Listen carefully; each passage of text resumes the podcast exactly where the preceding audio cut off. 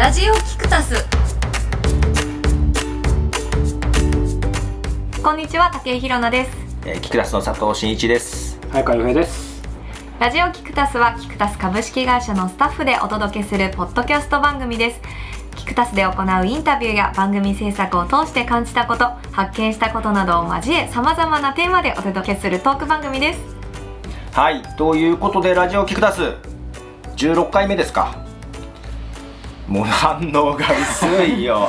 いやいやいや違う今なんか言おうかと思ったんだけど、そうはい考えちゃった二人ともまとまっいてますよ。やーけどおとついのセミナーは大変でしたね。あ一昨日でしたね。いやー盛り上がりましたね。佐藤さんも盛り上がった。はいかっこよかったですよあんな姿見せるなんて。誰が？ポロリもあるよ誰が？誰の？何の？はい、ということで今はい日は、えーとまた個人会ですが、今日はじゃあ武井宏奈さんのはい新 EQ 理論。はいもうこのあの題名も名を名乗っていいのかというもういいんだけどね、なんでもねっていうありますよ。大丈夫。とにかく武井宏奈コーナーってこと。武井宏奈コーナーです武井宏奈のコーナーですね、今はい日はどんなテーマでいきますか、今日はですねアドバイスっていいものなのか悪いものなのかっていうことについてちょっと早川さんと佐藤さんとはい。検証してみたいなと思っていますアドバイス。うん。どうですか？アドバイス受けたりしたりすることってお二人ともあります？あり。あるよね。あるし、うんうん。まあありましたっていう方方が多いかな。おおなるほど、うん。それはその例えば起業する時とか？そうだね。なんか僕が聞かれたから僕の場合は、えっ、と総量でいくとアドバイスしてもらう回数は減ったというか意図的に減らしたかな。減らした？なんか,、うん、なんか今日の広野さんのそのこれのバックグラウンドと関係あるかもしれないけど、うんうん。やっぱり起業する時とか、うんうんうん。創業した時とか、まあ、ちょっとビジネス寄りの話になるけど、やっぱり俺行動力とか自信あったんだけど、はい。まあ動いて後からどうするみたいなタイプだったからなんかまあね縁あってこうすごい人が周りにたくさんいたからアドバイスって非常に今までもしてもらったし、まあ、だからこそ今あるとも思うんだけど、うんうんうん。その一方で、はい。やっぱり行動してじゃあアドバイス受けて行動してっていうふうになるとなんて言うんだろうな。やっぱり自分の頭で考えなかったりあと何かあった時に結局アドバイス受けたからとか、まあ、その人を別に責めるではないけどなんかねこう、うん、難しいなって思ってて。なんでまあ本当にこの10年今ちょうど起業してですけど最近はやっぱりあとアドバイス受けても結局最後は自分で決めるから、なんかあんまり、まあ、よっぽどほらそれこそまあ社内的な話だけど、はい。まあ、佐藤さんはね、まあ、うちでそのポッドキャストの専門マーケティングも強いしそういう本当に専門的なことに関しては、アドバイスってもちろん今ももらうんだけど、もうちょっとさ、まあ、3人とも起業家みたいなところあるから分かるけどなんかもうちょい抽象的なほわっとしたさ、なんかこういう決断みたいなさ、うんうんうん。どうするべきあんま答えがはっきりしてないような、はいはい。技術的な知識的なことじゃないこと。はい、うん。例えば人生における決断とかって結構ふわっとしてますもんね。何とでも言えるような、はいはい。そこら辺はなんか最近アドバイス受けない。なるほど。しかも俺の性格佐藤さんなんかよくわかると思うけど結局聞いといても、うんうん。あのそれ通りやんやんなくてもいいやんないやんない。そうそう。え ーなんかいろいろ聞かれるんだけど、あ結局やるんだみたいな。そうそうそうそう。だから、うん、最近は元から期待してないけど。最近は、まあ、答えになってるか分かんないけどあんまりアドバイス、うんう受けない受けない。ケースバイケースだけど。オー。トバイスか佐藤さんどうですか？まあなんか年齢を重ねていくにつれてあんまりアドバイスってされる機会とかもなくなっていくのかなっていう気もするんですけど。けど俺年齢が若い時もあんまりアドバイスされた覚えないな。へえあんま人に相談しないのかもしれないあ相談しなくてもなんかこうした方がいいんじゃないとかああした方がいいんじゃないとかって言われることってありませんでした？あーどうだろう。あったのかもね。聞いてないんだろうね。でもいい意味でその人の意見を聞かないとかそういう感じはささん全くないけどちゃんとなんだろうな、んんうん全部をあの誤解をせずに言えばそのなんだろう何でもスポンジのように全部吸収って感じではないよね。ううんん。なんか自分でちゃんとフィルター通してあけどなんか言われてあ俺間違ってたなって、ま、間違いはすぐ認めるから。そうそうそうそう。素晴らしい。だから柔軟だよね。そうなんですね。けどあんまりされた覚えないな。する方が多いな、なるほど。そうだよね。と言っている私なんですけれども、私結構アドバイスされるんですね、うん。されるんされやすやすそうだよそうねされやすそうですよね。していただけるんですアドバイス。で自分から求めることもありますし、えっと、自分から求めないアドバイスもあるんです。で、うん。えっと、ここ最近ですねあの友人からあのちょっと相談を受けましてあのなんかこう聞いてないことでアドバイスされるのがすごく嫌な気持ちになるんだっていうことを言われたんですね。相談されたわけじゃなくてそうそういうのを聞いたのね意見をね。そうですね。そのそういう話を聞いた友達から。でああなるほどなと思っ聞いててもないのにかそう聞いてもないのにまああなたはこうした方がいいんじゃないですかってアドバイスをされるからそれがすごく嫌な気持ちになるんだけどうん。どうしたらそうならないようにどうしたらなるかなっていうそうならない？聞いてもいないのにアドバイスされないようにするためにはどうしたらいいか。どうしたらいいかっていうことをまあ聞かれたんです。でもであなるほどそれに対してはどうういうアドバイスをしたのか。な 確かに、うん、ああ、うん、そうだよねって「やだよね」って言って、まあ、特に答えは出なかったんですけど。お偉い偉い偉い。でもちゃんと結論出さないんだねだから。後々あの調べたんですよ。私も気になって。確かにアドバイスって2種類あるなと思って。おこう自分が求めた時のアドバイスと、うん。求めてないけど周りが言ってくださるアドバイス、この2つの種類がねあるなって気づいたんですよ。うん。でいろいろ調べた結果えっと調べたんだ。そういろいろ調べたんですけどあるあのー多分アメリカのお話だと思うんですけど、うん。まあ、実話なんだと思うんです。ブログかなんかに書いてあったのを日本語訳してあったものなんですけど、ある息子さんがお父さんにうん。自分が今こういうあることで悩んでいるからそれをただ聞いてほしいって言って、その内容について話し始めたんですって。でそしたらそのお父さんはだんだんその息子の話を聞いているうちに、まあ、息子がこんなに悩んでいるんだから力になってあげたいって思ってああした方がいいじゃないかこうした方がいいんじゃないかあそれはこうなんじゃないかってこうアドバイスをねあのお父さんはしてくれたそうなんですよ。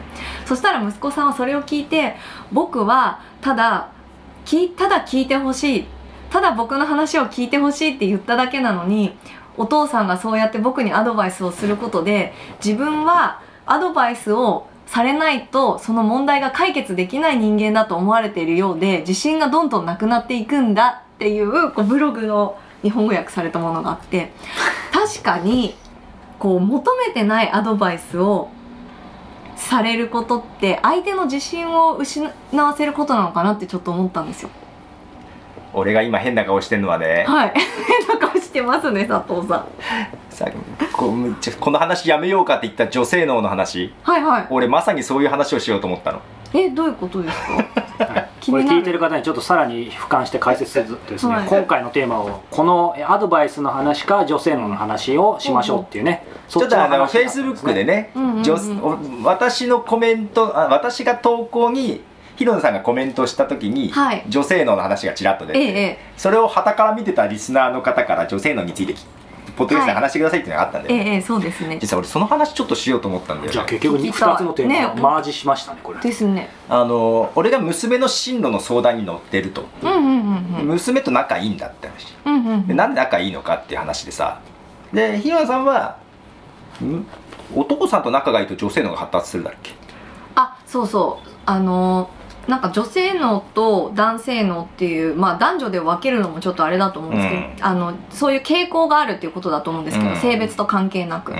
その女性脳って、その女性の中でいると威嚇し合っちゃうから、その女性脳が育ちにくいんですって。だけど男性脳は男性脳の中にいると男性脳を発揮しつつお互いの役割を例えばリーダーならリーダーとかなんかちょっと母親的存在の人とか、子供っぽい人とかなんかこういろいろ役割分担ができるんですけど女性は例えばリーダーになるんだったら自分の女性脳を封印して男性脳を発揮しないと、うんうんうんうん。そのリーダーっていう役割をできないっていうなんか特性があってだからお父さんとこう仲良くすることお父さんから愛情を受けることでその女性のそのらしなんていうんですかね女性的な考え方っていうか例えば甘えるとか守ってもらうとかうん。何かこう受けるっていうことをこう学べるっていうことらしい。いいんですよね。まあちょっとね男女でちょっと微妙に分かんない部分なんだけど、うん。そうですね。なななんで娘と仲いいかみたいな話になったんだけど、うん。あのうちでね奥さんがどっか男性脳なのよ。俺が多分女性脳なのよ。へえそれでバランス取れてんだけどうちの中で、はいはいはい。で進路相談を娘が奥さんにするじゃない、うんうんうん。あただ進路相談じゃなくてもいいや。うんうん。例えば「今日頭痛いんだよね」って起きてきた時。うんうんうん。うちの奥さんが「うん。え大丈夫？え病院行く？どうする？え今今から病院行って間に合うかな?」うんってなるのうんね要は問題解決型になるの。よあーそれ男性だもんへーね男性のでしょ。面白い。で俺、うん。それそうやって聞かれたらどうどうする？今日頭痛いんだよ。俺俺言われて、うん。頭痛いんだよねって言われた。ら「えマジで？頭痛いの？あれかな、いや天気悪いから気圧の問題かな」つって「けど痛いと辛いよね」って言って共感するのよ。はいはいはいはい。それってどっちかというと女性。じゃそうですね。あ共感。女性が喜ぶ。その後どうするとかの話にはならないの、うん解決ね。病院行ったらっていう結論にはならないならないならない。共感しておしまいっていう。なるほどなるほど。確かにこう天気悪いとなるよねで終わっちゃう、んんうん。だからそれで要はさっきの息子さんの話じゃないけどさ、はいはい。だから奥さんに話すと、うん。そんな面倒くさいことになって、うん。余計気分悪いからもういい話さない。で俺に話すっていう形になる、うん。うんへえとすごいリンクしてたなるほど。あそれもだから相談と一緒だよね、えどういうことですか？よだから頭が痛いけどどうしようっていうかさ、うんうんうん。悩みの相談頭痛いっていう悩みなんだけど、うんうん。別にそれで解決してくれって言ってるわけじゃないんだよね。そうそうそう、うん確かに。特に女性ってなんかその話をその共感してほしいっていう気持ちがやっぱ一番強いから、多分佐藤さんのその共感力っていうの多分正に安心するんだ じゃないですか娘さんは。でもまさになんか女性の話にシフトしてきたけどさ、うんそうですね。いややっぱシンプルに聞きたいんだけど俺も身の回りの女性とかにみんなに聞いてるけどやっぱりステレオタイプにあんまりそのほら女性はうん。解決策を求めてなくて本当に話を聞いてほしいだけっていうそのステレオタイプに一見見える枠にはめちゃいけないかなと思うけどやっぱりみんなに聞くとでも基本的にやっぱそうだよねそうですね。やっぱそういう人が多いですね。男性でもそういう人あそうそうそう。若い子とか多くない？いますいます。そうなんだ。から、うん。男性のっていう男性女性っていうのが頭についているだけで、うん。別にその本来の認知てしている性別とは関係ないみたいですねそこは、これ面白いね。だからうん。なんだろう言葉ってやっぱよく分かんなくてその今の女女性の、っうん。ていう意味ではそうだけどそれとさ、まあ、まさに女性いるから聞きたいんだけどそれといわゆる女子力ってさ、うん。またでも全然違うわけでしょ？女子力は多分男っぽくてもできるんですよ。なんかああえできるんだ？できる。これすごいお叱りを受けることを承知でね、はい。あのまあ、一応言われたことなんで、うん。あのあれですけどなんか俺ねその女子力は結構高いって言う 言われるのね、はい。あなんか笑ってますしどうどういう面で？のいやわかんないけど。わかんないんかその細かいき例えば女性が一緒にいる場でなんて言うんだろうなうなんかみんなでほら集まるご飯食べる場所とかに先にここの場所はあの要はお座敷だよとか言っとくとなんか服装変わってくるとかさ。はいはいはい。靴下とか穴入れとか入っていかなくて済みますからね。あでもそれは別になんかふ深い意味はなんかそうそういうのはなんか一応こ心得ててよく言われるんだけど、でもその一方であの今の佐藤さんの話でいけば俺本当にこうプライベートとか、まあ、仕事も多分、ん。皆さんあのご迷惑をおかけしてると思うんですけどやっぱ男性の、うんすぐうん。うんそれでじゃあどうするとか、結論ね。そう。で自分は聞かれると意外とそういうのあの筋道立てて話すの苦手なんですけど、うんうん。だからなんかその女子のん？女性能と女子力は違うよね全く。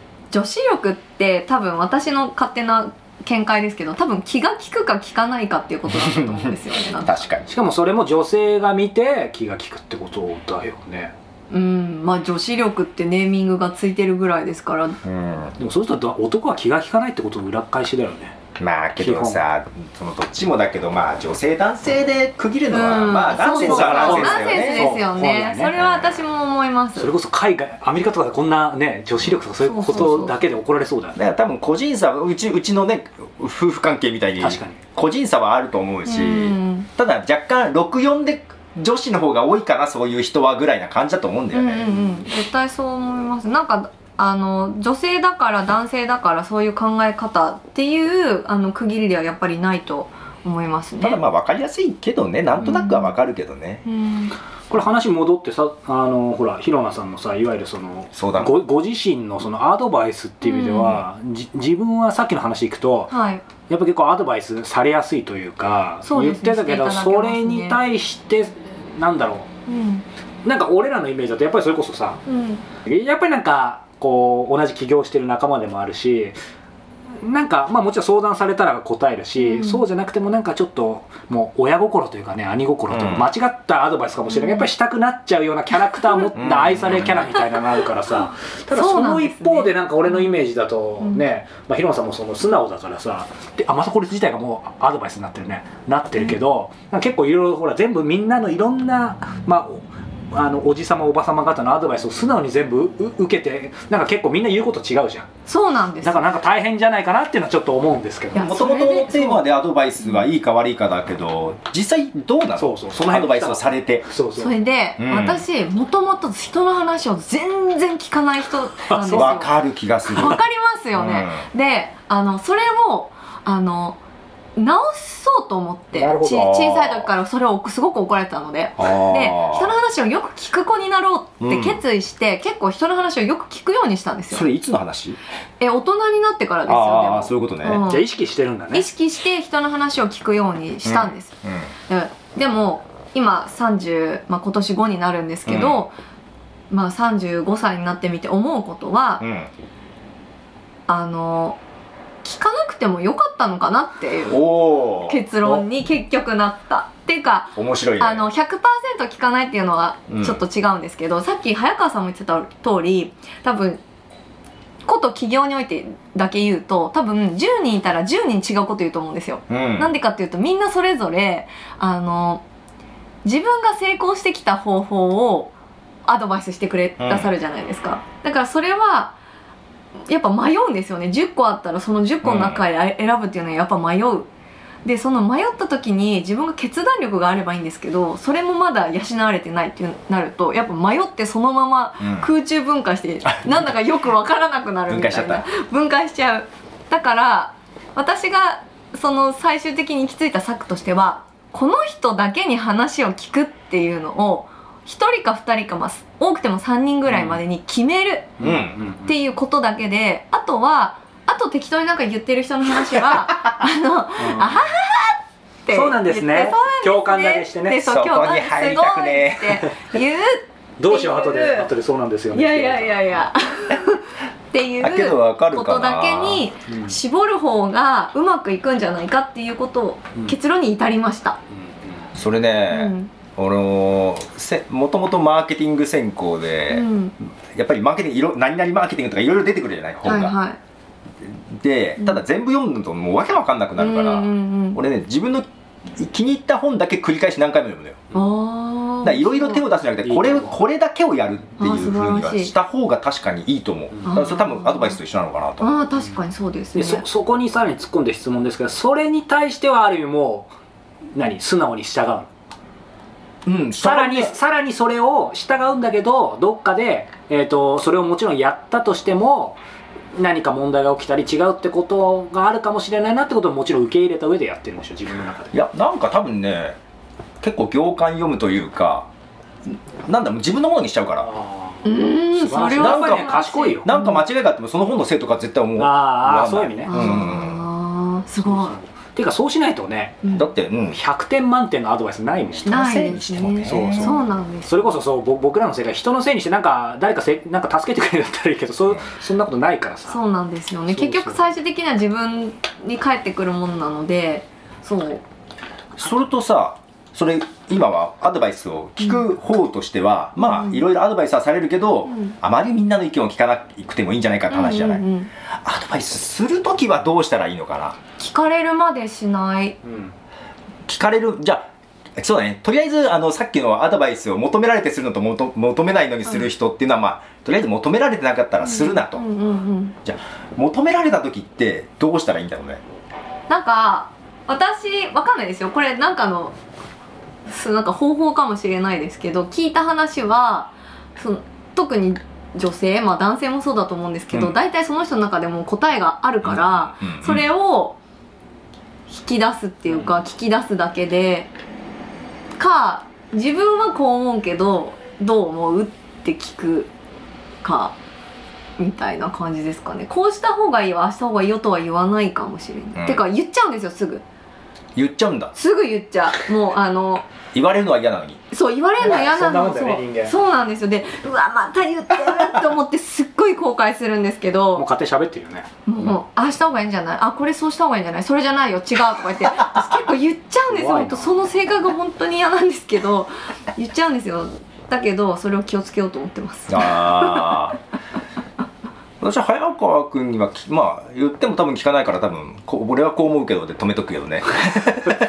まあまあいい感じにもう付き合い長いからなんか距離感は。うん。でどうせどうせって言ったら怒られるな。こう言うだろうけどでもちょっと聞いときたいみたいななんかこうそうお互い多分その辺はもう分かってるそうですよ多分その時多分答えあるんだよね。そう。ですよねそうですよね。でも、でも聞くことはやっぱりそれでもさっきの話とちょっと矛盾するかもやっぱり意味あると思ってて、うん。なんかある程度これ僕のあの片思いじゃなければいいですけど分かった上で、うんうん僕は例えば A っていう答えがあって佐藤さんに聞いたら多分 B とか C 言うだろうなってこと、あるんだけどそれでも聞くことってやっぱ意味あると思って、うん。その上でやっぱり A だなとか、うん。あと BC っていう意見もやっぱりあるんだなみたいな、だから、うん、なんかそういう関係性の間柄でアドバイスというかねコミュニケーション取れたらやっぱいいかなと思いますけど、うん確かにそうですそうなんだからいいんじゃないとかいや違うんじゃないだけでは終わらせないようにはしてるかな、うん。一応材料わ俺のはこうだけどっていう材料を与えるだけで、うん。どうせ決めるのはやっぱ自分にしてもらいたいし。あでもそういう意味でやっぱりフラットになるといいですよそうね、うん。そのなんだアドバイスする方が立場が上とかなると。そうちょっとなんか違う感じになるそうだからそう必ず上下出たりとかあと会社だとね、まあ、いろんな上司部下とかもあるけどね、うん。あとなんかイエスマンになっちゃったりさ、早川さん天才佐藤さん天才みたいなさ、うん。そうなっちゃうとやっぱりちょっと組織の話になっちゃうけどねまずいから。聞く意味なくなっちゃうもんね。だから本当にうちはありがたいことにみんなあのイエスマンじゃないから僕、うん。あのボロボロに叩かれますから。ありありがたい。ありがたいよねでも、うん。うんまあでもその人のアドバイスを聞く価値があると自分が判断した時以外は聞かないという結論でよろしいでしょうか？そういうことなんですかね。まあ結論は出さなくてもいいんじゃないですかさっきのなるほど。話でいけばおーっと。いやいやいやいや EQ 理論出した方がいいんじゃないですか？はい、じゃあいけるよボワーン、はい。まあじゃあそういうことで。そういうことで。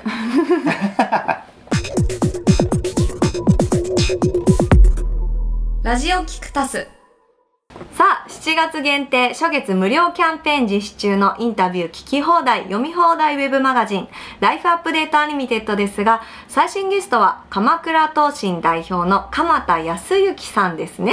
はいそうです、えー鎌倉投信ということでいい会社にだけ投資するというですね、えーまあ、非常にユニークな会社なんですけどもこれちょっと、えー読みたいと思います。あるものを、おはい。えー1965年島根県生まれ1988年東京都立大学現首都大学東京法学部卒。日系外資系信託銀行を通じて20年以上にわたり資産運用業務に携わる。株式などの運用運用商品の企画年金などの機関投資家営業等を経て外資系信託銀行の代表取締役副社長を務める。2018年11月鎌倉東進株式会社創業。ということですねこれ。鎌田さんのプロフィールなんですけど、うん。今さんプロフィール聞いて今どんなイメージ持ちました？いやなんかあの頭良さそうなお堅い感じのイメージうんですね。いい答えですね。佐藤さん実際鎌田さん一回お目にかかってますよね、うん。お会いしてますね。どんな印象でした？けど柔らかい方ですよね。これね。今びっくりしただからプロフィール。あそうね。そんな硬い感じなんだ。これねこれちょっと僕の中だけでちょっとべべ別の喜び今出てるんですけど2人がね思った通りの答えを言ってくれてるんですよね。本当に別に台本え今の打ち合わせなしですか？ないよ。えー、すごい。台本あるわけじゃないんですけどいやでもね本当にけどそんな顔してた。そうまさに さすが。ねものすごく鎌田さんって柔らかいんですよ。だからちょっとある意味投資信託の人っぽくないでしょ？ぽくないぽくない全へ然ーうん。だからこうとてもですね今のプロフィール読むと僕も逆にあそういえば鎌田さんこんなプロフィールなんだって思うぐらいなんかとてもお金の抜き差しならないところでやってきた感ない、うんうんで今社名あえて出してないですけど、まあ、調べれば鎌田さんのその外資系信託銀行ってどういうとこだったかっていうのも分かってます、まあ、世界的なところでね。ほらもう外資系ってだけで厳しそうじゃん、うん。しかも金融じゃん、うん。だからもうその掛け算たるともうねすごいと思うんですけど。なのでまあいい意味で鎌田さんって本当にまあ今でも何度もお目にかかってるんですけどなんかねお金の匂いがしないんですよ。だそういう方がこの投資信託の会社やってるっていうのはすごいんですけど なんでまあそのお金の匂いがしないなぜ柔らかいのかなぜか。というのをですね、まあ、彼のプロフィールにはない人生をですね実際今回インタビューで聞いてとても納得しました。へえ昨キーワードは環境が人を作る、うんまあ、自分がですねこうどこに身を置くかっていうのはもちろん大事なんですけども身の回りの皆さん大切な人の環境を整えてあげることが、まあ、どんなに大切かっていうのを考えさせられる、えー今回対談となりました。そんな鎌田さんと早川さんの対談はインタビュー聞き放題読み放題ウェブマガジンライフアップデートアニメテッドでお楽しみいただけます。ライフアップデートと検索いただくか life-upd.com にアクセスしてみてください。冒頭でお話しした通り7月限定で初月無料キャンペーンを実施中です。月会員登録時に割引コード 4CF85F4ABD 4CF85F4ABD とご入力いただくことで初月無料となります。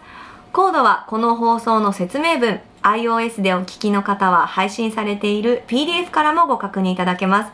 初月無料となる割引コードの有効期限は7月31日までとなりますのでぜひこの機会にライフアップデートアニメテッドを体験してみてください。長いよね。もうなだからあのアプリで概要文見てください。そうですね。書いてあると思います。書いてあると思います。あと1ヶ月あ1ヶ月1週間ちょっとでもう終わってしまうので。急げ。急げ急げ